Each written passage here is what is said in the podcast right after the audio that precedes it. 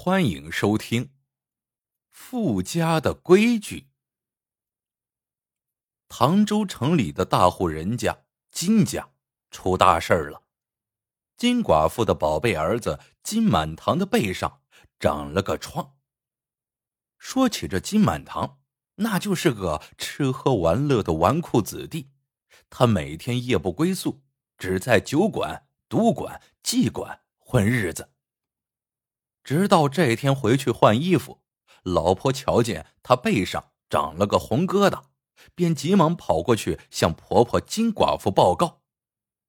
金满堂是金家现在唯一的男人，集继承家产、传宗接代的重任于一身。金钱你可以任意挥霍，但你的身子却不能有什么闪失。金寡妇立刻叫来儿子。掀开后衣襟查看，果然看见一片红肿。金寡妇当机立断，喊来新管家，命他为金满堂安排治病事宜。金家的老管家因病告退，新管家是金寡妇的娘家侄子，刚上任不久。新管家办事利索，当即就要带金满堂出去瞧大夫。金寡妇却摇摇头说。不妥，我们金家没有去药房就医的习惯。新管家是个机灵人，忙说：“那就请一个大夫过来为表弟瞧病，我这就亲自去百草堂请白先生，他是远近闻名的外科一把刀，治疗表弟这点小毛病肯定是药到病除。”不料金寡妇又摇摇头说。那更不妥，我们金家向来不去药房请大夫，而是大夫主动到我们金家来。新管家之前与金家并无多少来往，只知道金家祖上出了很多当官的，全盛时有万亩良田，唐州城里一半的店铺都属于金家，金家因此号称金半城。他却并不知道富门大户行事。自与平民百姓有所不同。虽然买房置地、婚丧嫁娶等等常有用人之处，却从来不说一个请字，而是贴出告示，告诉众人做什么事情需要什么人，一天工价是如何的，往往都是应者如云，任由金家挑选。如今的金家虽然比不得往昔的富有。但瘦死的骆驼比马大，依然是唐州城里的首富，因此该摆的谱还是要摆的。这新管家刚来，哪里知道这些，所以才在金寡妇面前连连碰壁。金寡妇瞪了新管家一眼：“你就拿笔写告示吧，来我家瞧病的大夫一天一两银子，把病治好了，另有酬金相送。”新管家暗自摇头，不就是治病吗？何必如此麻烦呢？不过，既然是人家的规矩，那咱就只好照办。他连忙写好了告示，贴在大门上。有一个街头小混混，第一个看了告示，立刻撒腿向百草堂跑去。此时，百草堂的白先生。正抱着一杆水烟袋，呼噜呼噜的在享受呢，却见小混混跑进来，上气不接下气的喊道：“白爷，我给您送钱来了。”白先生没拿正眼瞧他。白爷有人孝敬，有钱你留着自个儿花吧。小混混于是就把金家的告示说给白先生听。一天一两银子呢，十天半月下来，那得多少钱呢？白爷，得了这个喜讯，我第一个报给您，您呢，呃，就赏我个跑腿钱吧。白先生让身边的徒弟丢了一枚小钱给小混混，继续闭着眼睛抽他的水烟袋。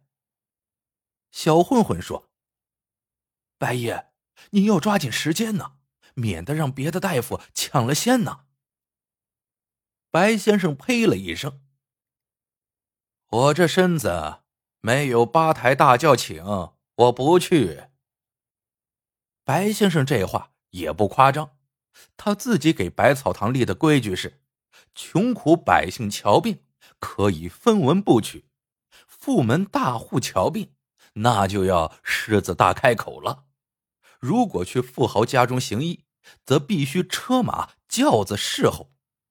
这规矩虽然苛刻，但白先生医术精湛，常常妙手回春，因此请他医病的富豪依然不少。所以，金家就是一天出十两银子，白先生也不能够动心的。小混混见白先生清高，忙又跑回去找金家说和，让他们派人去请白先生。白先生药到病除，那可是唐州城里的第一刀啊！这小混混只盼着促成白先生一笔生意，多得几文赏钱。不料新管家挥挥手，把他赶了出去。去去去，没见我正忙着挑大夫吗？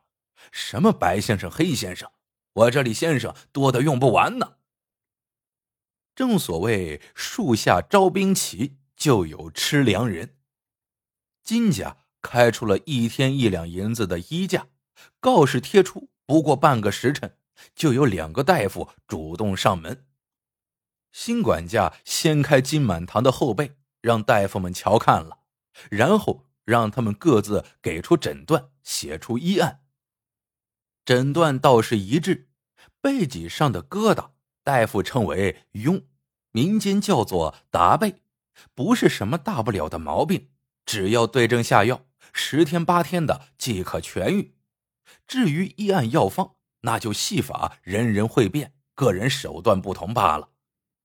最简单的偏方是用川椒粉调和一两味药，点入达贝洞中，一日一次，痒痛立时可消，七天即可痊愈。稍复杂的药方是用冰片和几味草药研磨，摊成两张药膏，七天一换，两次际遇。新管家当即就向金寡妇报告，留哪个大夫用什么药方，请他定夺。金满堂只想早一天出去玩乐，抢先开口，要选那个川椒粉偏方。金寡妇依了儿子，又对新管家说：“把两个大夫都留下吧，不就是每天多开一两银子吗？”这两个大夫，一个是开药店的先生，一个是江湖游医。游医多年行走江湖。靠着撂地摊、耍嘴皮子敛财，那个用川椒粉的偏方就出自他口，而金满堂又选定了他的方子，自然就由他首先施展技艺。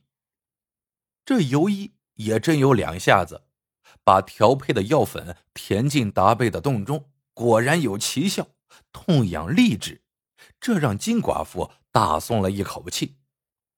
既然背上不再痛痒，金满堂自然就坐不住了，吵着要出去转转。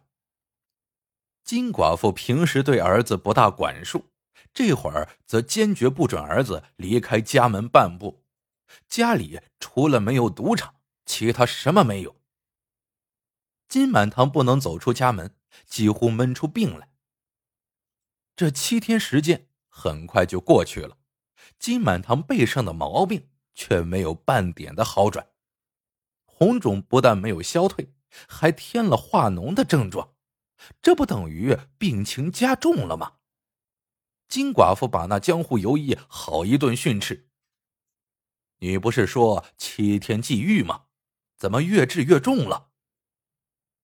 游医的伎俩就是说真方卖假药，如果天下的患者都是药到病除，那医生还不得饿死吗？金家给出的衣价这么高，拖一天就能多得一两银子。尤一当然是想无限期的拖下去了。怀着这样的心思，尤一故意不给足药量，任窗口化脓溃烂。尤一等金寡妇发过火之后，以三寸不烂之舌解释道：“老太太呀，你有所不知，如果我用一点长药，让红疮早早收了口。”表面上看是痊愈了，其实啊，隐患埋在肉里，早晚还得发作。而我们得人钱财，与人消灾，用的是引导之术，不用长药而用烂药。现在看似化脓，其实啊，是把毒素全部引导出来，即俗话说的“出头”。然后枪打出头鸟，沉疴下猛药，将你儿子的打背斩草除根。金寡妇听不出这番话的真假。也不愿意继续看着儿子呲牙咧嘴的痛苦样子，只好息了怒，说道：“既然这疮已经出头，那就快用长药收口吧。”这下轮到坐堂大夫上阵了。尤医的伎俩自然瞒不过他的眼睛，可尤医是为了大家多挣钱，他心知肚明，因此不但不去揭发尤医，反而要和尤医同流合污了。他把去病的药物减了量，把止疼的药物加了码，让金满堂的打背在不知不觉中继续溃烂，以便延长他和尤一在金家的时间，多挣几两银子。既然尤一和坐堂大夫心照不宣，这金满堂的小命那就危在旦夕了。可金家哪里知道这些？每天开出二两银子的衣架不说。还好吃好喝的招待着两位大夫。那尤一酒足饭饱之后，就和金满堂摆龙门阵扯闲篇，为的是分散金满堂的注意力，免得他时时叫疼。尤一最擅长的是说荤段子，说起古今中外的男女之事，那可真是眉飞色舞、绘声绘色、如闻其声、如临其境，每每让金满堂把持不住，中途退场。也不管白天黑夜，逮着老婆就照本宣科实践一番。中医有禁，凡治病期间是最忌房事的。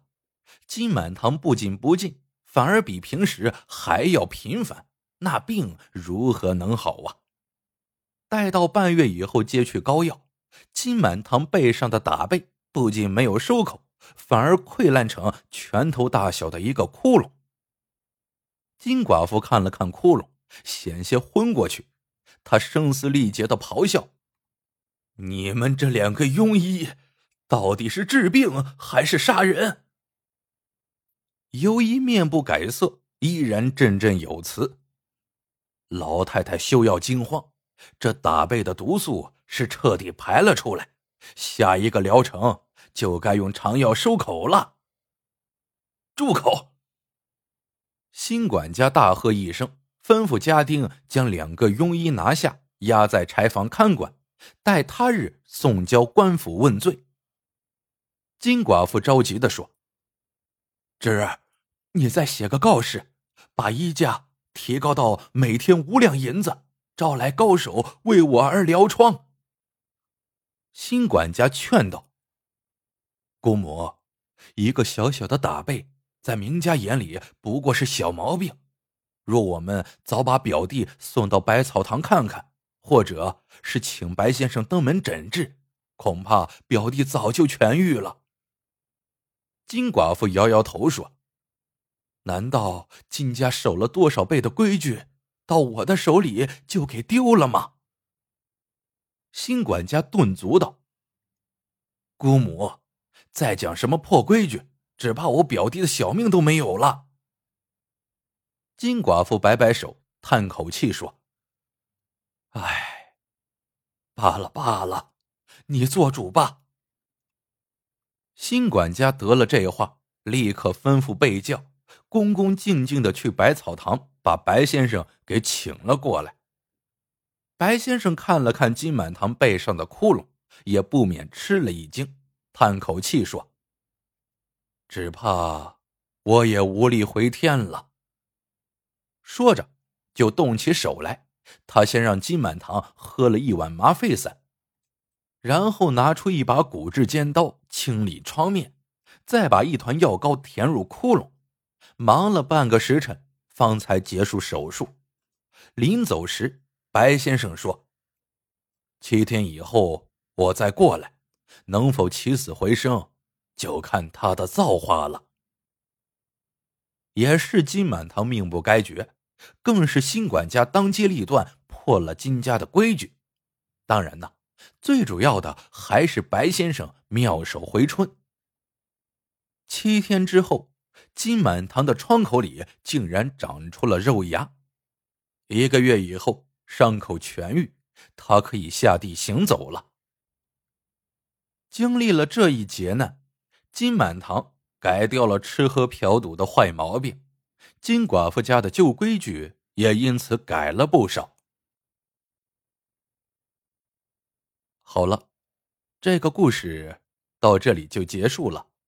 喜欢的朋友们记得点赞、评论、收藏，感谢您的收听，我们下个故事见。